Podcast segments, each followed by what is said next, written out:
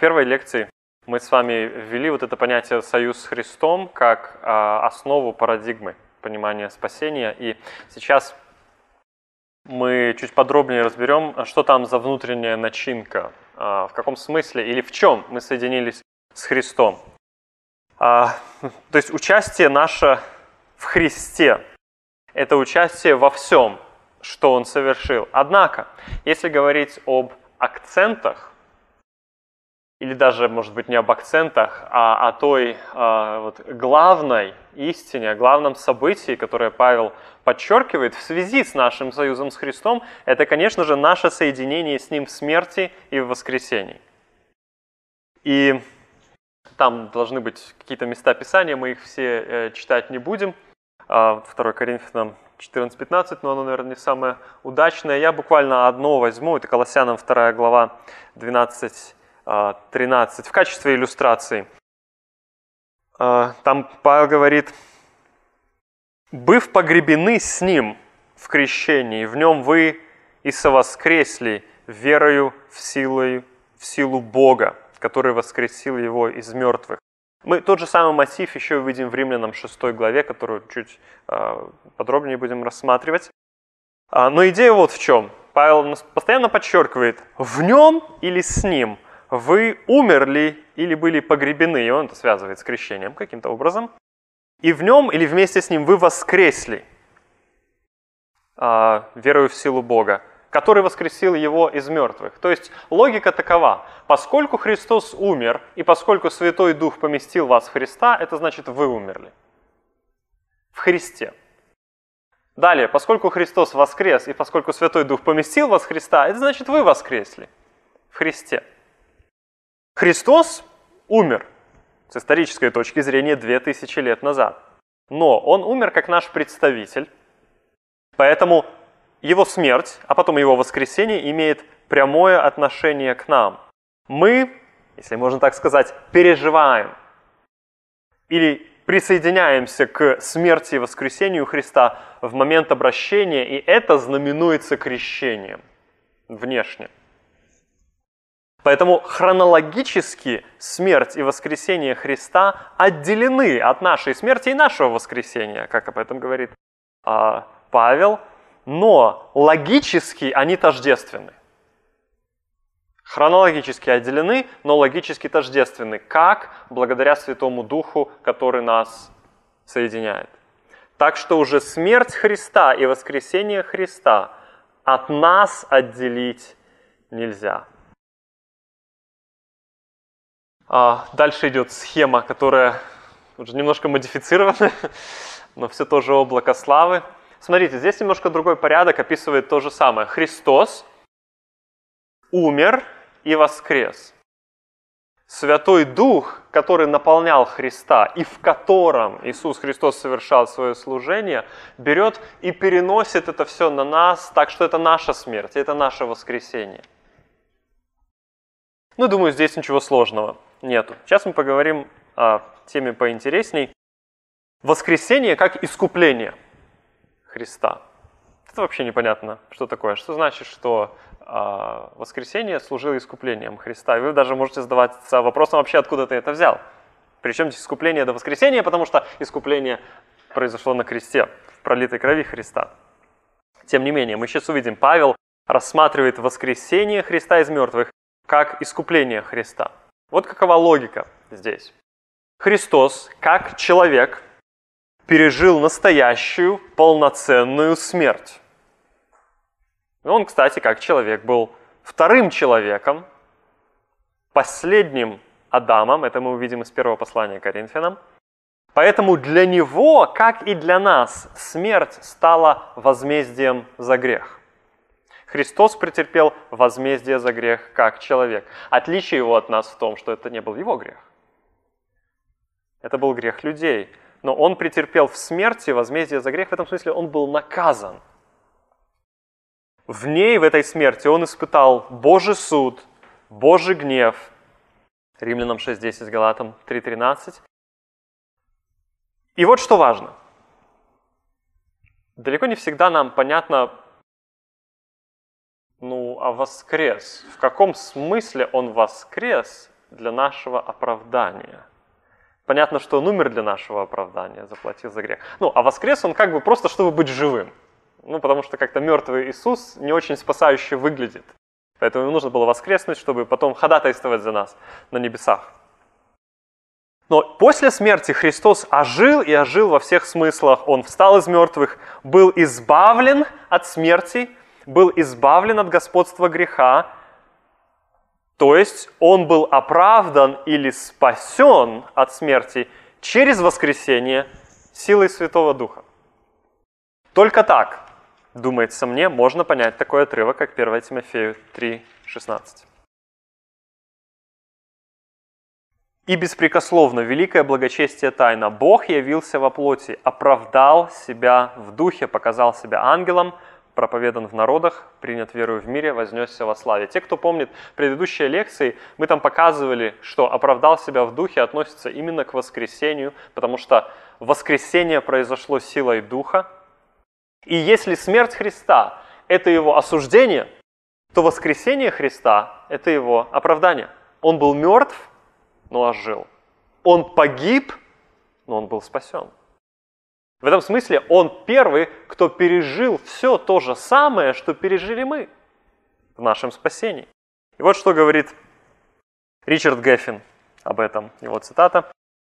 Таким образом, говорить о воскресении как об искуплении Христа не только можно, но и необходимо.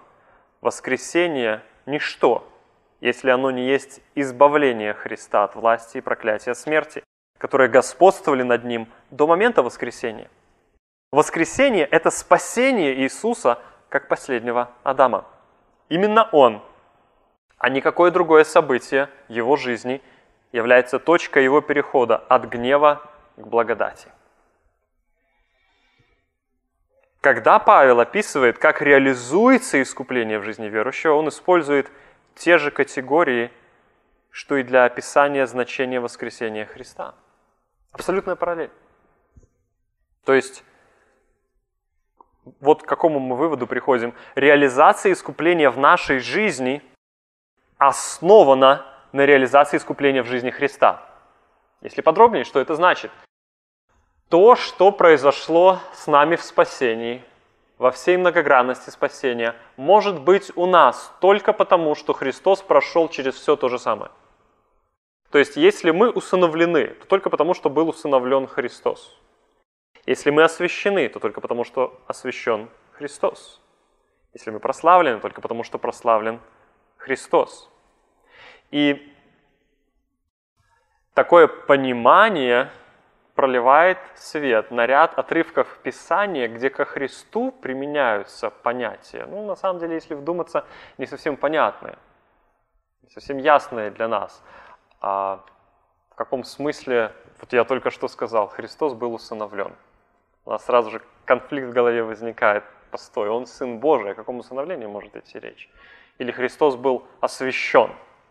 Ну, еще разберемся во всем. Я сейчас вас забросаю небольшим набором мест Писания, где просто говорится о воскресении в категориях разных аспектов спасения. И первое мы уже посмотрели. А, воскресение Иисуса Христа, согласно 1 Тимофею 3,16, это его оправдание. В смерти Иисус стал грешником, а в воскресении он был объявлен праведным. Или стал праведным. Он умер как осужденный, воскрес как оправданный.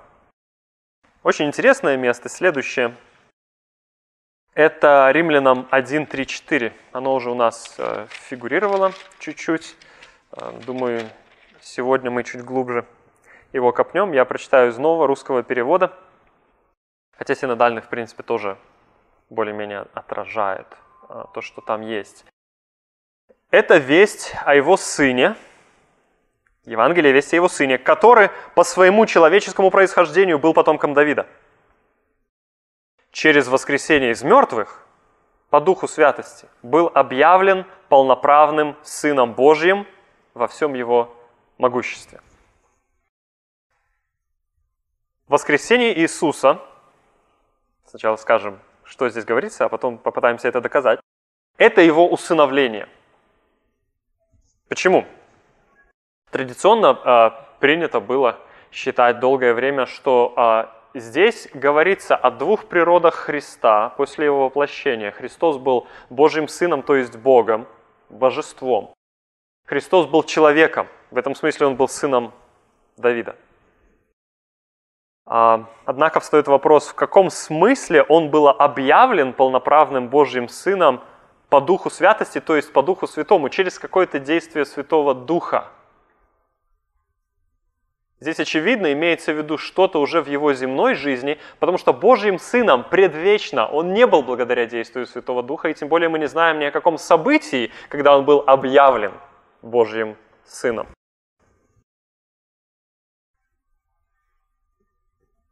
То, что здесь противопоставляется, это не две природы Христа после его воплощения, а два состояния Христа, а точнее две эпохи его существования по плоти и по духу. Его уничиженное состояние и его превознесенное состояние после воскресения. То есть как это все устроено? Христос стал человеком. И до воскресения он жил в царстве плоти.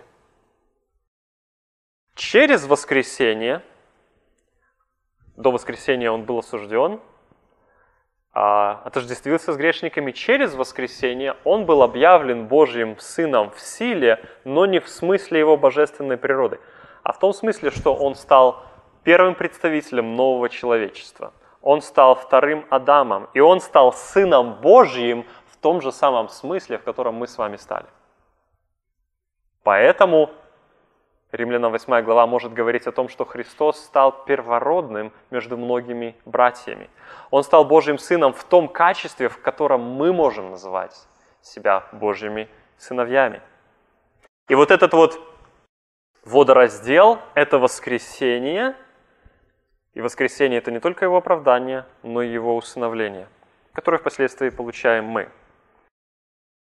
Но и это еще не все. Воскресение – это освящение Иисуса.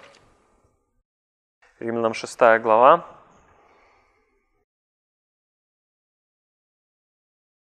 Девятый, десятый стих. «Зная, что Христос, воскреснув из мертвых, уже не умирает, смерть уже не имеет над ним власти, ибо что он умер, то умер однажды для греха, а что живет, то живет для Бога. То, что он умер для греха, а жил для Бога, означает, что а, в нем произошел вот этот кардинальный отрыв от царства греха. В него он погрузился в смерти, но он осветился через воскресение.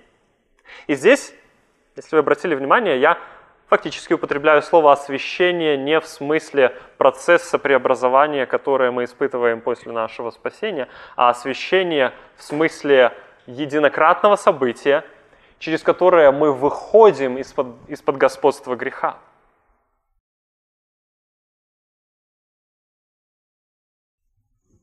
И если мы будем просматривать другие послания Павла, то мы начнем встречать что Павел говорил об освящении как о однократном событии. Мы освящены Христом. 1 Коринфянам об этом говорит, но это вы уже дома, кому интересно, займитесь. То есть, прежде всего, во Христе произошло фундаментальное избавление от господства греха, на основании которого затем происходит избавление от влияния греха. Ну, с ним этого не было. Мы, пока мы здесь живем на земле, испытываем вот это. Освящение – это прежде всего разрыв и постепенный процесс, который мы традиционно называем освящением, это уже его последствия или проявление, то есть это круги по воде. Итак, воскресение Христа силой Духа было его освящением Духом. Ну и самое главное, то, чему мы посвятим э, значительную часть третьей лекции, воскресение Иисуса Христа было его прославлением. Тем же самым прославлением, о котором говорится в 8 главе а, Римлянам. Я здесь не буду открывать, просто сошлюсь, потом мы откроем, будем разбирать первое послание Коринфянам, 15 главу, там, где говорится о том, что Христос через воскресение приобрел тело славное. У нас будет точно такое же тело славное. Это именно то, чего мы ждем. Прославление есть преобразование нашего тела из тела тленного в тело славное. Поэтому и в этом аспекте спасения сначала Христос это прошел, сначала Он это приобрел, и потом это передается нам. Итак, если мы во Христе, значит нам принадлежит все, что совершил Христос.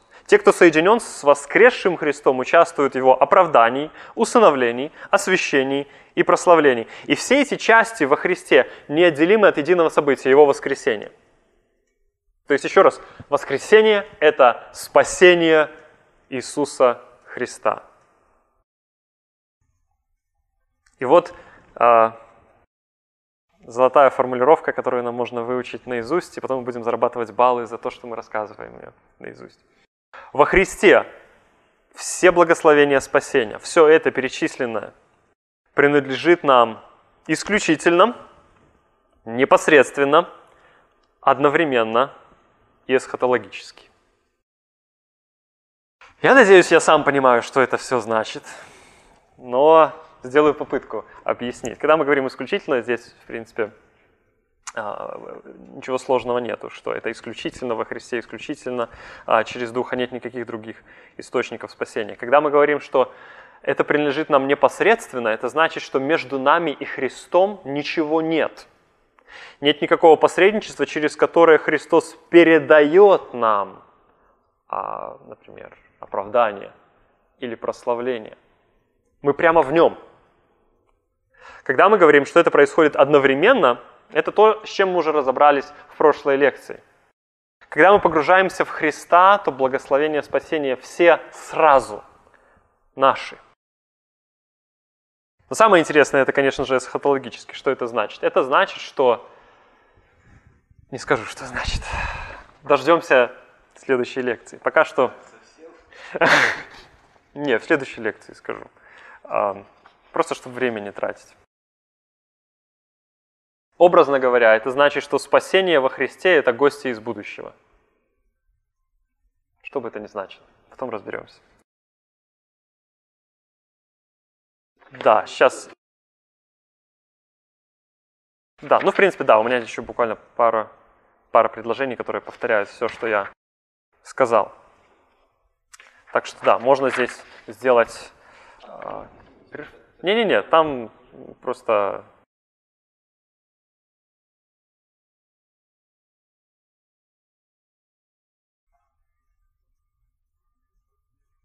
Можно я такой вопрос а, задам? Я ошибусь или нет, если скажу, что для нас в целом, просто кивки голов там или еще что-то, подмигивание, а роль воскресения в деле спасения, в принципе, не очень понятна. Вот в нашей ну, сатриологии а, нам понятно, что такое искупительная смерть и крест. В принципе, этому посвящено, наверное, 99% проповеди и учения о спасении. Но когда мы говорим о воскресении, ну, лакмусовая бумажка это какая? Ну, зайти в церковь на пасхальное собрание и послушать, о чем проповедуется, и, то есть, в принципе, ну, что это значит? То есть вы согласны, что есть над чем работать, нам нужно разобраться в значении. В сознании, получается, Иисус умер и сделал все для нас, а то, что он воскрес, это, это уже для него. Что-то в этом духе, да, да. Это как бы послесловие. Для нас награда наше спасение, а для него награда его воскресение. И каждый остался при своем, и все довольны. Ну, как бы в таком смысле мы рассматриваем больше. Теперь, смотрите, а, вторая часть. А, Союз с Христом – основа и мотив освящения. А, здесь я буду говорить уже использовать слово освящение в традиционном смысле. То есть, как мы изменяемся в образ Христа, что нами движет уже сейчас в христианской жизни и в чем-то даже больше практического преломления у этой части есть. Я даю два а, определения, которые просто несколько по-разному подходят к этому понятию. Одно определение такое, что освящение – это процесс постепенного, неумолимого, но не полного уподобления нас образу Иисуса Христа. То есть это определение, оно не столько с точки зрения союза с Христом, сколько с точки зрения просто характера этого процесса. Это происходит постепенно, медленнее, быстрее, неумолимо, потому что это обязательно происходит, но не полностью. Потому что пока мы не получим новое тело и не будем прославлены, мы не станем как Христос, мы не станем безгрешными. Фергюсон в связи с вот уже такой, а, такой вот парадигмой, где союз с Христом – это есть основа, освящение определяет как рост семени возрождения и развитие союза с Иисусом Христом. Здесь есть поразительное словосочетание – рост семени возрождения. Потому что опять же, мы подходим вот к пониманию возрождения как одного из описаний спасения. Уже не только в чисто таком событийном смысле возрождение произошло. Возрожден ли ты? Рожден ли ты свыше? Но и как состояние процесса. То есть в возрождении, продолжая метафору, в нас сеется это семя, которое достигает своей полноты постепенно. И все это исходя из союза с Христом. Вот это такой общий э, лозунг. Вот то, что я сейчас хочу, хотел бы сказать, это как раз продолжение мыслей Игоря. Э, освящение не делает каждого из нас чем-то большим, чем просто человек. При всей простоте этой мысли, на самом деле, это целая революция в сознании, по крайней мере, у меня когда-то было. Потому что нам кажется, что в, вот, в освящении нам нужно перейти какие-то человеческие а, границы, чуть ли не перешагнуть через человеческую природу. Поэтому если молиться, то надо молиться всю ночь, по ночам, чтобы тело как бы не расслаблялось. Ну, это один простой банальный пример. Напротив, мы становимся людьми в полном смысле этого слова. То есть мы становимся теми, кто, кем мы должны были быть по изначальному Божьему замыслу – и в 15 главе э, Коринфянам, которую мы будем читать, важный момент. Там сказано, что из-за грехопадения мы носили образ земного человека, то есть первого Адама. Но благодаря искуплению мы будем носить образ небесного, не просто Божьего Сына, в первом смысле слова, а небесного человека. То есть в освящении мы уподобляемся именно человеку. Это 1 Коринфянам 15:49. То есть это образ Иисуса Христа. Потому что одно дело сказать, нам нужно стать похожими на Бога. Другое дело сказать, мы должны стать похожими на Иисуса Христа, человека Иисуса Христа. Потому что невидимому, вездесущему Богу мы не в силах уподобиться. Это абсолютно нереально и не об этом речь. Мы люди, а Он Бог. Но Евангелие – это весть о Божьей славе в лице Иисуса Христа. Христос – это Божья святость в лице человека. Поэтому э, воскресение или прославление не уничтожит человеческую природу, а преобразит ее. И то, как я это вот в таком афоризме выражаю, что Святой Дух не делает людей духами – он делает их истинными людьми. Порой наша христианская практика и наше понятие об освящении – это некое стремление к одухотворенности, но не в библейском смысле, а в греческом смысле слова, что нам бы как-нибудь избавиться от этого тела, которое, в принципе, только мешает. Но не таков подход Библии. И то, вот что важно в вопросе освящения с точки зрения союза с Христом, это ответ на вопрос, почему мы, соединившись с Христом, став христианами, не должны грешить? Или почему мы должны стремиться к святости? Вообще, какое наше отношение к греху? Откроем римлянам шестую главу и прочитаем весь отрывок, опять же, чтобы как-то так проникнуться. Что же скажем? Оставаться ли нам в грехе, чтобы умножилась благодать? Никак. Мы умерли для греха, как же нам жить в нем? Неужели не знаете, что все мы, крестившиеся во Христа Иисуса, в смерть Его крестились? И так мы погреблись с Ним крещением в смерть, дабы как Христос воскрес из мертвых славу Отца, так и нам ходить в обновленной жизни. Ибо если мы соединены с Ним подобием смерти Его, то должны быть соединены и подобием воскресения. Зная, что ветхий наш человек распят с Ним, чтобы упразднено было тело греховное, дабы нам не быть уже рабами греху. Ибо умерший освободился от греха. Если же мы умерли со Христом, то веруем, что и жить будем с Ним.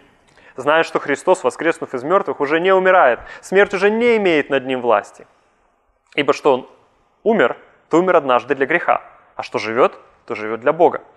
Так и вы. Почитайте себя мертвыми для греха, живыми же для Бога во Христе Иисусе Господе нашим.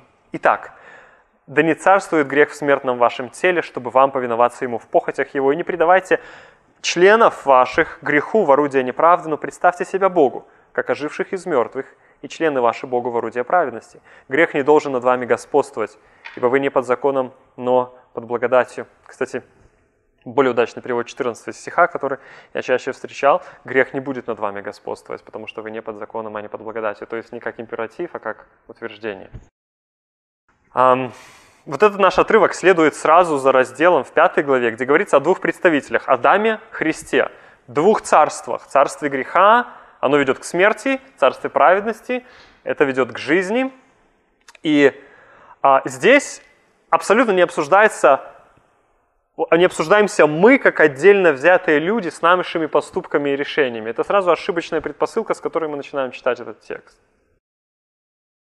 Когда мы здесь читаем слова грех, смерть, благодать, праведность, жизнь, они все относятся к царству. Это характеристики царства одного и второго.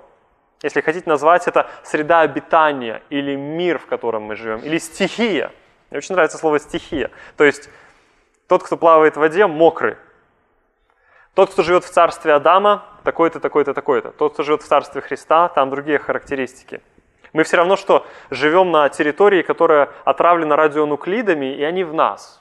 И на них сложно показать пальцем. Это просто характеристика нашего, нашей жизни, нашего бытия.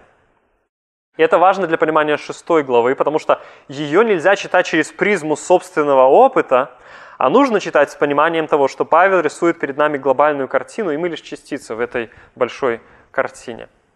И Павел понимает из пятой главы, что можно сделать неверный вывод из его рассуждений. То есть раз благодать стала изобиловать благодаря греху, может быть, нам нужно больше грешить. И вот в шестой главе он отвечает «нет». То есть шестая глава, по сути, это главное место, локус классикус, о, о том, так почему же мы не будем грешить? Почему нельзя делать вывод, что мы теперь свободны грешить? И из моих наблюдений в, в головах христиан ответ на этот вопрос э, может быть один из двух. Они, в принципе, похожи друг на друга, но одинаково исходят не из того. Вот первый такой подход, это что если мы будем грешить нельзя, потому что это дело опасное. И мы грешим, вот если мы начинаем впадать в грех, то мы как бы постепенно, постепенно можем отдалиться от Бога, и страшно отойти от Него далеко, потому что однажды мы можем настолько впасть в грех, что Он полностью нас затянет, и это будет нам конец. То есть христианин – это как бы это путник, который идет по горной тропе, и постоянно сбоку такой склон, и можно свалиться с этого склона. Поэтому нужно убегать от греха, бояться греха, бороться с грехом. И это значит как можно плотнее к скале прилегать, чтобы вот туда не упасть. Потому что любой шаг может стать роковым. А другой, более умеренный взгляд такой, что в принципе все нормально, мы спасены, оправданы. Не все так драматично, но если мы грешим, мы теряем благословение. И множество, вот во многих областях христианской жизни, мотив к тому, что вот живите лучше, живите по-библейски, потому что тогда у вас будет больше благословений. Если вы не будете исполнять вот эти несколько принципов семейной жизни, которые Бог повелевает, у вас просто в семье будет меньше благословений. Хотите быть счастливее, не грешите. И вот в чем загвоздка. Логика Павла вообще не такая. Он вообще не об этом говорит и не в этом духе рассуждает.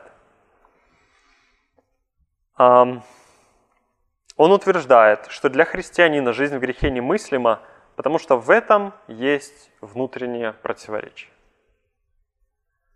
Грех, как он говорит, был в старом царстве. Грех был в Адаме. Во Христе царствует благодать, и эта благодать царствует через праведность. Поэтому если бы мы ходили к апостолу Павлу, ну, скажем так, на предмет в его школу, который называется «Спасение и освящение» или «Христианская э, жизнь», и кто-то из нас поднял бы на десятом занятии руку и сказал, так получается, согласно пятой главе, можно грешить, то Павел бы, наверное, вышел из себя как э, серьезный профессор, и, и он бы сказал, все, пересдавать все зачеты, все экзамены, ты так ничего и не понял. То есть сам вопрос, как ты ставишь, показывает, что ты не понял. Чем ты слушал, сказал бы Павел тебе нужно проходить первые пять глав римлянам. И вот смотрите, как Павел отвечает. Что же нам грешить? Первый стих. Он говорит, да вы чё? Никак. И вот он дает потрясающий ответ, который мы в большинстве не даем. Когда к нам приходит новообращенный человек, мы ему говорим, не греши, потому что плохо кончишь потому что ну, благословение потеряешь. Он говорит, так мы же умерли для греха. Что значит умерли для греха? Ведь согласитесь, с чисто практической точки зрения это какая-то абстракция, и это не сильно мотивирует. То есть это не служит хорошей такой вот э, этой род, палкой, да, стимулом для того, чтобы человеку не грешить. Но мы можем сделать вывод, что мы правильно поняли апостола Павла на протяжении первых пяти глав, только если мы понимаем, почему он дает такую причину. И он это связывает с тем, что, подождите, какой грех? Смотрите, вы умерли во Христе, вы воскресли с Христом, воскресение Христа – это его освящение и разрыв со старым царством греха. Вы теперь в новом царстве. То есть вопрос о грехе вообще не стоит. И это все он а, связывает в том или ином смысле с крещением. Когда мы крестились, вот это вот все произошло, ну, фактически с началом христианской жизни, что когда мы крестились, это было неким рубежом. Я здесь не говорю о связи там, крещения с, с нашим внутренним миром, это абсолютно другой вопрос, как это взаимосвязано. Но именно крещение апостол Павел использует как отправную точку вот в этом вот переходе. И он говорит, поскольку мы крестились, это означает говорить о грехе, означает выхолащивать истинный смысл этого крещения. Вот какой вывод здесь можно подвести. И это, в принципе, главное, что стоит запомнить. Мотивом не грешить является не то, что может или не может произойти с нами в будущем. То есть страх а, от падения, там, ухода в мир или страх потерять благословение и всю полноту христианской жизни. Мотивом не грешить является то, что с нами уже произошло во Христе. Но поймите правильно, это не какой-то внешний мотив. Типа, посмотри вот на Христа, что Он сделал для тебя. Пусть это тебя как-то подвигнет. Пусть это затронет твое сердце – что, кстати, есть ну, тоже некий классический мотив а, к побуждению к праведной жизни. Взгляни на Голгофу, посмотри, как Христос за тебя страдал. Разве это не должно тебя побудить не грешить? Потому что он же из-за твоего греха страдал. Но Павел говорит, нет, ты просто в другом мире. Ты во Христе. То, что произошло, отделяет тебя от греха. Поэтому наше освящение или а, совершенствование основано на просто желании соответствовать тому, кто ты есть и где ты есть. То есть веди себя в соответствии с тем, кто ты есть. И это мы находим не только у Павла, мы это находим, например, у Петра в первом послании, где он говорит, почему нужно отвергнуть старые похоти, грехи. Потому что нужно быть похожими на Небесного Отца, который свят. Будьте святы, потому что я свят. Буквально еще одна иллюстрация и потом э, вопросы, если будут.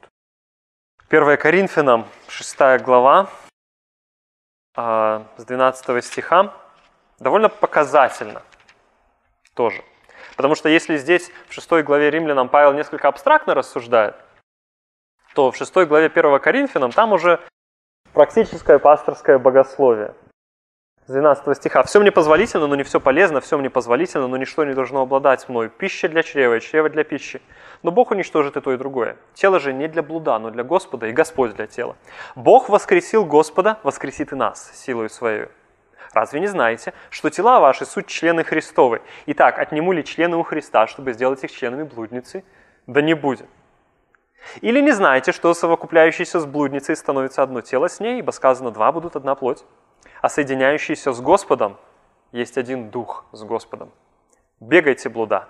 Всякий грех, какой делает человек, есть вне тела, а блудник грешит против собственного тела. Не знаете ли, что тела ваши суть храм живущего вас Святого Духа, которого имеете вы от Бога, и вы не свои? Ибо вы куплены дорогой ценою. Посему прославляйте Бога и в телах ваших, и в душах ваших, которые суть Божия. Причина здесь не грешить, то есть не ходить к блудницам, состоит в том, что с нами произошло и кто мы есть. То есть в отношении нас что-то стало истиной. Наши тела, а наше тело это то, что очень сильно связано с грехом блуда, Наши тела – храм Святого Духа. Члены нашего тела – это члены тела Христа. И вот что Павел говорит. Он говорит, вы понимаете вообще всю немыслимость ситуации, что вы берете тело Христа, потому что вы – это члены тела Христа, и соединяете с блудницей. Это вообще какой-то бред. Вот его основной акцент. Здесь Конечно, он еще говорит, что блудник грешит против собственного тела, это как бы и нас касается.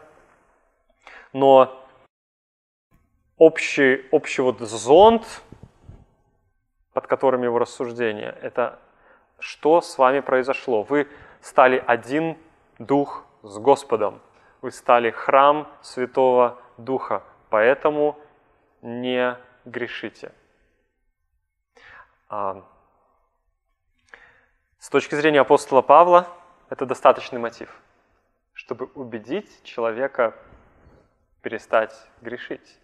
А, опять же, завершая на такой практической ноте, мы порой очень сильно пытаемся побудить людей жить свято и пользуемся мотивацией, которая как бы в принципе работает для неверующего человека – но не пользуемся той мотивацией апостола Павла, которая доступна только верующему.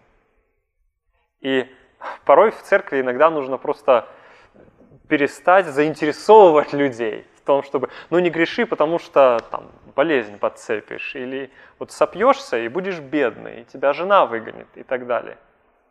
Отличие христианского мотива в том, что я в союзе с Христом, я в новом царстве. Достаточно ли это для наших членов церкви? Вообще понимают ли они, что это такое? Это хороший вопрос, который нам стоит себе задавать.